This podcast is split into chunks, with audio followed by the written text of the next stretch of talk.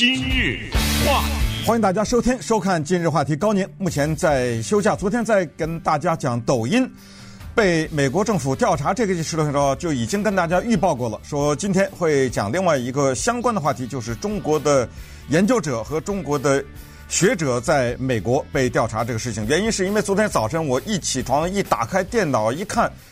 几个网站，首先呢，就是《纽约时报》的网站的，在头版的时候就发，在头版的地方呢，就发了一个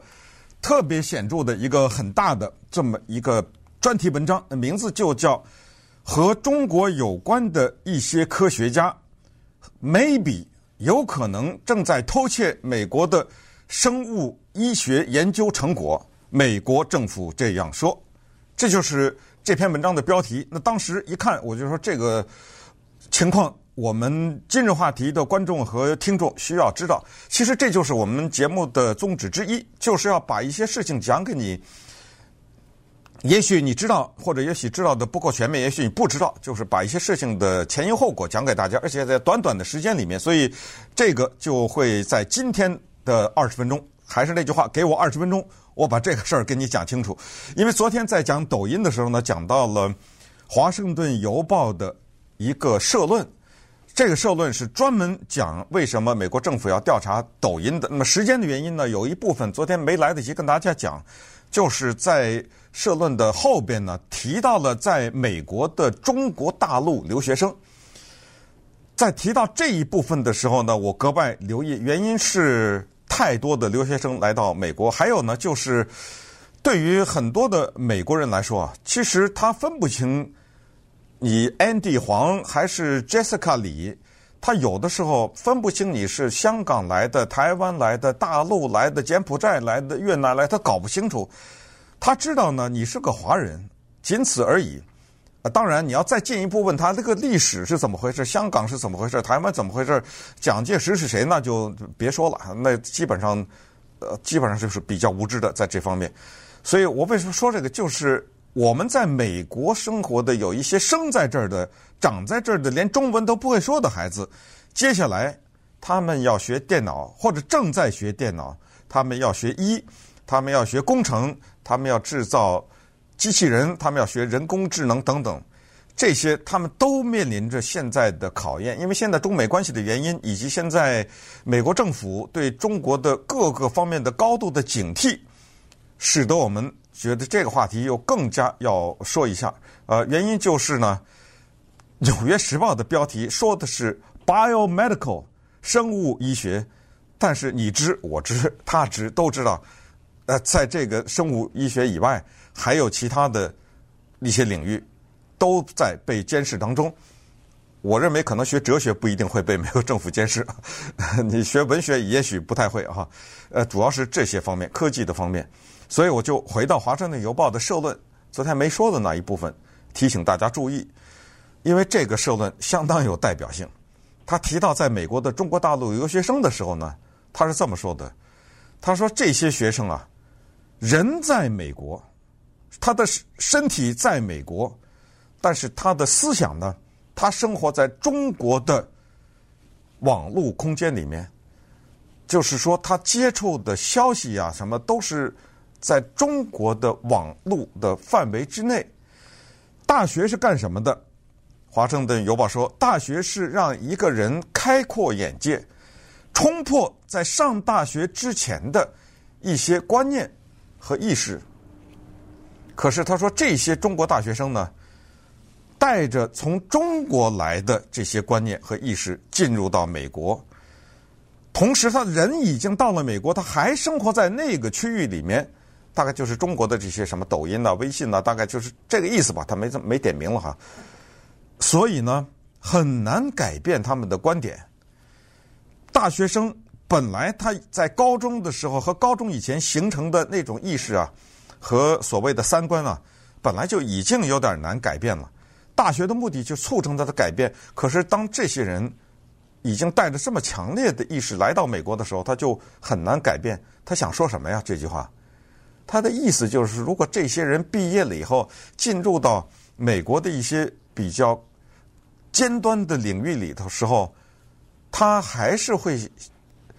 受着中国的影响。他效忠于中国，这就是他想说的，没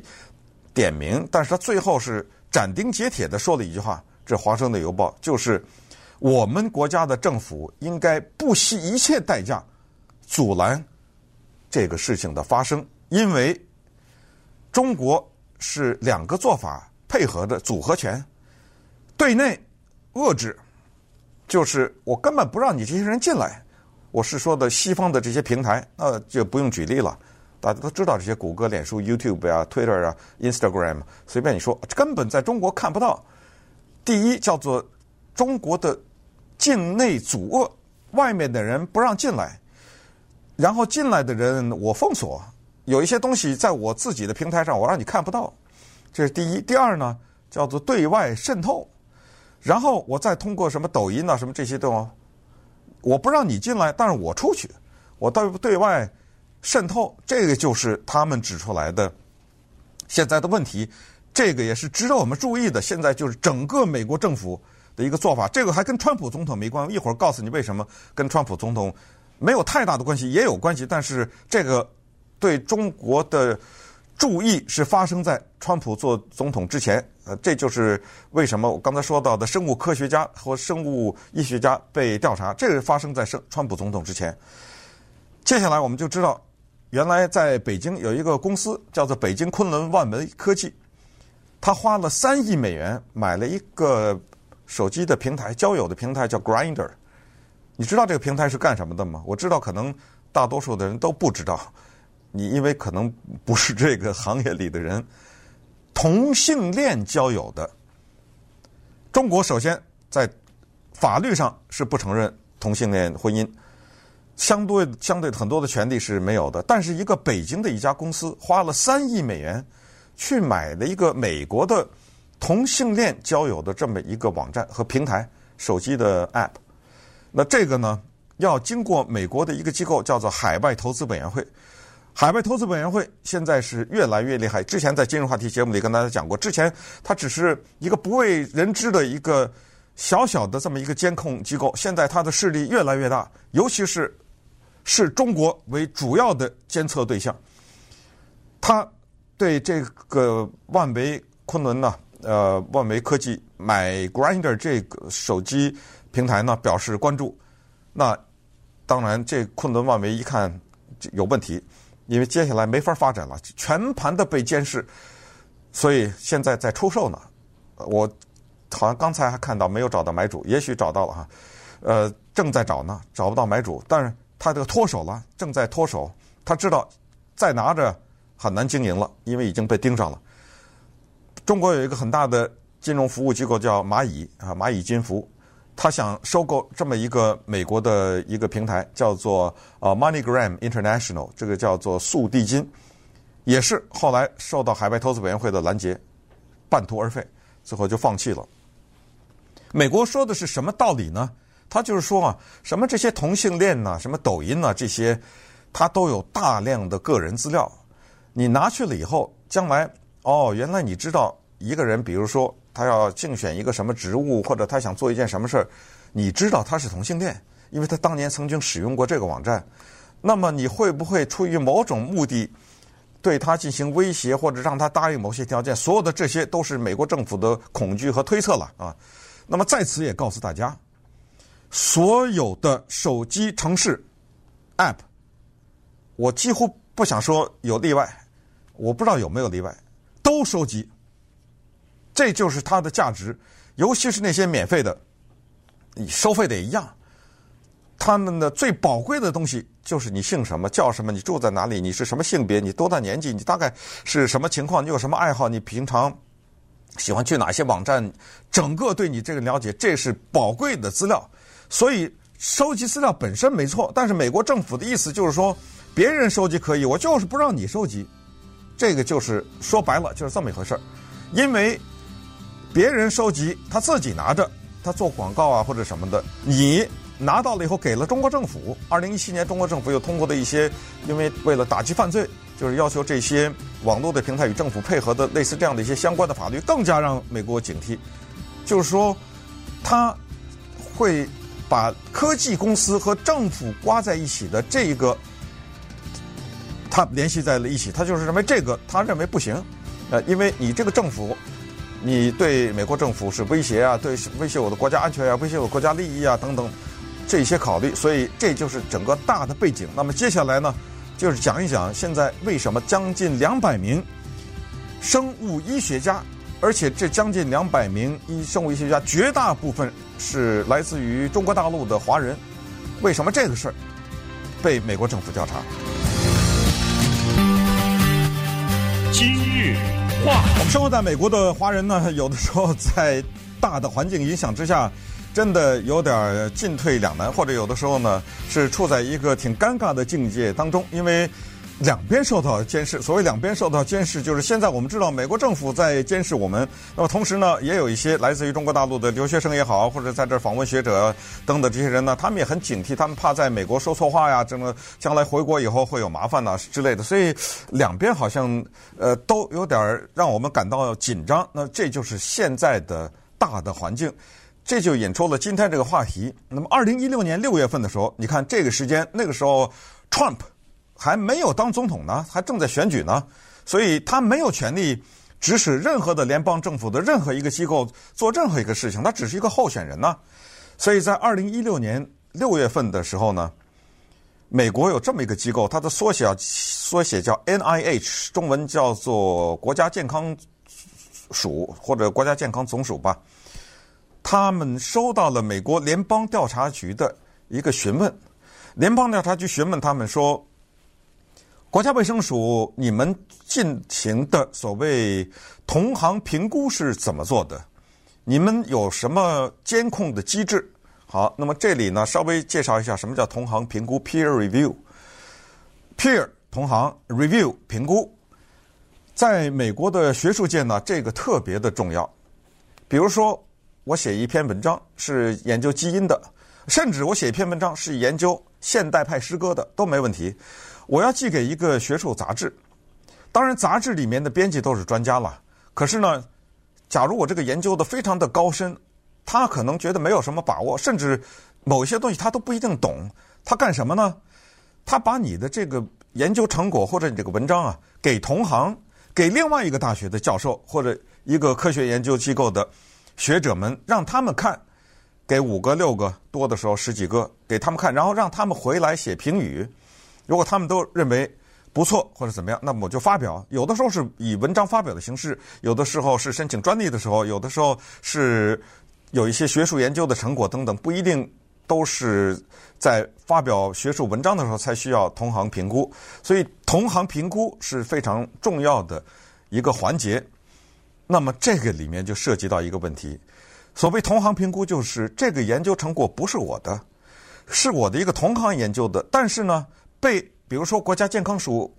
认定啊，说这个研究成果很有意义，他给了我了，让我来评估，那这不就等于我拿到了这个研究成果吗？我转手就把它给了中国大陆，这就是刚才说的调查。为什么问呢？因为他们，我说的他们是联邦调查局已经在监视华人学者的电子邮件，他们的电话。他们的联络人，他们的社交平台拿到了一些证据。这些人呢，他们有的是美国公民，有的是从中国大陆来，然后拿到学位，在美国大学或者是研究机构从事研究工作的人，可能还拿的是绿卡。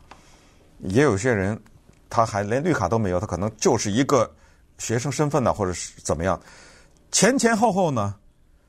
联邦调查局向国家健康署发了一万八千封信，这一万八千封信呢，调查七十一个研究机构。这七十一个研究机构当中有很多是都是国际级的研究机构，调查一百八十名科学家。《纽约时报》是这么写的：这一百八十名科学家，almost all of them，你去理解吧，几乎都是华人。我就不知道一百七十九。还是一百八，应该不是一百八。要一百八的话，他就不会用 almost。但是 almost all of them，那么这个含义大概肯定是绝大多数都是华人。这个就是我要跟大家讲的现在这些情况。这些华人他们有研究基因的，有研究癌症的，有研究各种各样的医学领域的这些特别先进的课题的。那么下一个问题，除了同行评估以外，就是所谓的研究基金，这个叫 grant 或者叫 fund，这是怎么回事呢？这个大家介绍一下，在美国的研究机构和大学里面呢，常常是这样：我立项，我的一个项目，我举一个简单例子，比如说，我想调查一下美国的同性恋人里面到底多少是倾向民主党和共和党。你可能有一个直觉，就觉得可能民主党的人比较替他们说话，所以。呃，比较支持民主党吧，但是这不行啊，这是你的直觉啊，我要数据啊。于是，比如说我这个是一个社会学或者一个什么研究机构，我就立一个项目，我要研究美国的同性恋人多少人是民主党和共和党的倾向。这个时候我去申请基金，我要钱呢，我要进行问卷呢，我要雇人呢，对不对？呃，有些私人基金，有些政府基金。那么到科学领域，尤其是基因呢，或者是。人工智能这方面啊，有一些基金呢是 federal grant 或者叫 fund，就是联邦政府给的。那这句话是什么意思呢？就是你我给的呀，就是我们纳税人给的钱呢。他们去申请联邦的基金和经费，申请到了以后呢，进行他们这种研究。这些科学家他们拿到了联邦政府的基金进行的研究的成果，转手给了中国大陆。这个就是现在说的偷窃。他说：“你这个是偷，以前的间谍是让外行的人呵 呵爬墙啊，什么窍门呢啊，呃，用那个微型照相机啊什么。现在不用了。他说现在的间谍的行为，以前偷，现在送，我直接找到这个人，让你给我就行了。这个情况呢，引起美国政府的注意。我为什么谈这个？这个消息看到以后，没人觉得舒服。为什么？”要不就是真的，要不是假的，对不对？如果是真的偷窃，那当然我们觉得脸上无光啊，觉得好像哎呀，华人被人抓着了。而且根据《纽约时报》报道，你看它里面的公布的那些电子文件的内容，以及在机场抓获的一些中国科学家打开他的箱子里面放的那些电脑软体啊，和那些绝密的这些研究成果等等，你也知道他们肯定是有些证据。呃，现在的一刚才说的被调查一百八十个里面，二十四个人是刑事犯罪。正在起诉，那这这就是一二十年的先进的这种情况。如果是真的，你不开心；假的，你也不开心，因为首先就蒙上一层阴影。其实说白了，在美国的媒体上看多了这种报道，一会儿说我们偷这个，一会儿说那个，这个对整体的华人是不利的。我还是回到刚才那个，你这个 Jessica、Jessica 李安什么 Andy 黄什么这些人，他搞不清楚。所以你以后你一个学者在美国大学里，你在申请研究经费的时候，他看到你叫这个名字，或者你再有一些研究成果，他要不就根本连碰都不让你碰，他不让你进入到这个项目里来；要不就是监视你。请问我们谁愿意自己的电话、自己的微信、自己的联络人、自己的电子邮件被人看着呀？没人愿意啊。可是告诉你，现在就是不是生物医学，是全体的，你只要是在这个领域里面。比较敏感的这些领域里，你百分之百的被监视，而且 Trump 上台以后，他更加速了这个东西。大家还记得一两年前，Trump 在一个白宫的会议说，所有的中国留学生都是间谍这句话吧？对不对？这这都不是随便说的话，就是这种话到最后都会变成政策，都会变成具体的行为。那当然，在这一百八十个人里面呢，他举的例子相当的多，有一些就直接点名了，有些呢。没有点名，但是告诉大家，现在就是什么情况呢？被调查的这些学者们，有一些就回去了。回去以后，那就是在中国的一些是，他提到济南大学啊、浙江大学等等，在那些大学从事研究工作。那这些人基本上可能也就不会再回来了。